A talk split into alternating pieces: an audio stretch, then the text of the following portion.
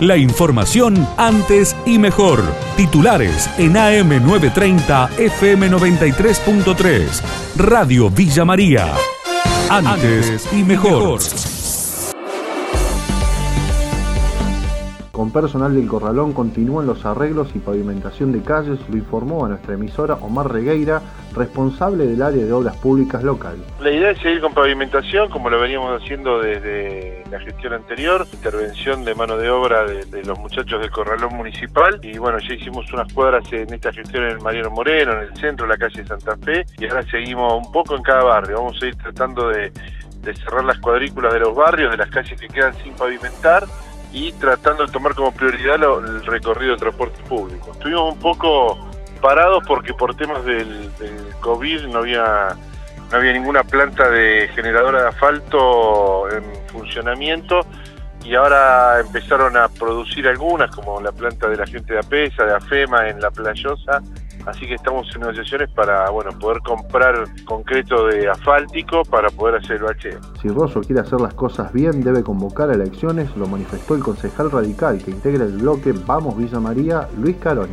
Él convoca 30 días a elecciones, como manda la Carta Orgánica, se va a reivindicar, de lo contrario va a seguir siendo un intendente que está suplantando a un intendente elegido por el pueblo que abandonó la ciudad y que impide de esta manera, porque están los dichos, sin ningún problema el intendente, el intendente Gil, ¿no? para, para, para diferenciarlos, en la nota que mandó en su segundo periodo de licencia, que esto no tiene límite, que puede pedirle todo el tiempo que quiera, que la puede pedir durante los cuatro años de mandato. Esto es una enorme canadurez.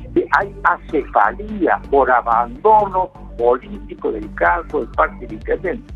Entonces, si Rosso quiere hacer las cosas bien, en 30 días, dentro de los 30 días, después de producida la segunda licencia, después de, después de haber transcurrido los 180 días, debe convocar la elección. General Deza confirman que los hijos del matrimonio dieron positivo de COVID-19. La pasada semana el resultado había sido negativo. El informe de la colega Nelly López.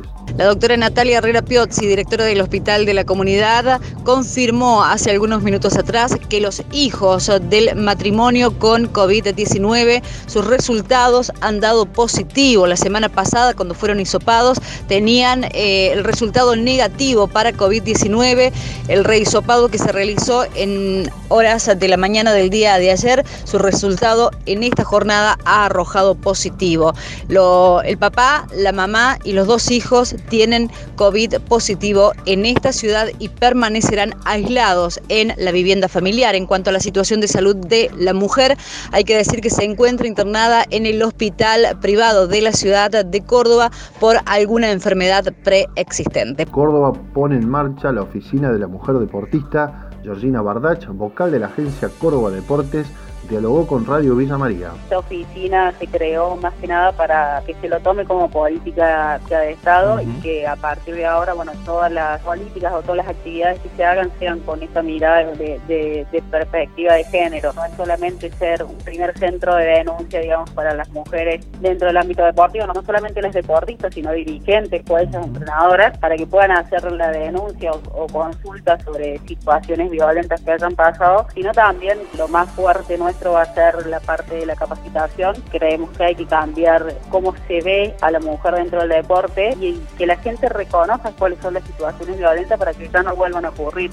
Alrededor de 40.000 comercios de todo el país cerraron sus puertas, lo manifestó el secretario de la Cámara Argentina de Comercio, Mario Greenman.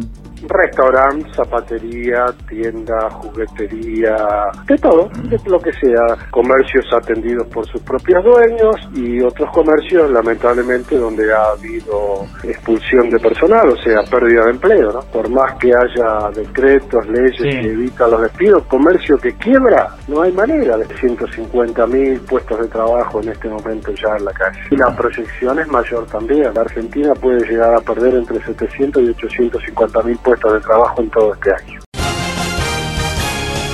La información de Villa María y la región. AM930, FM93.3. Radio Villa María. Antes y mejor.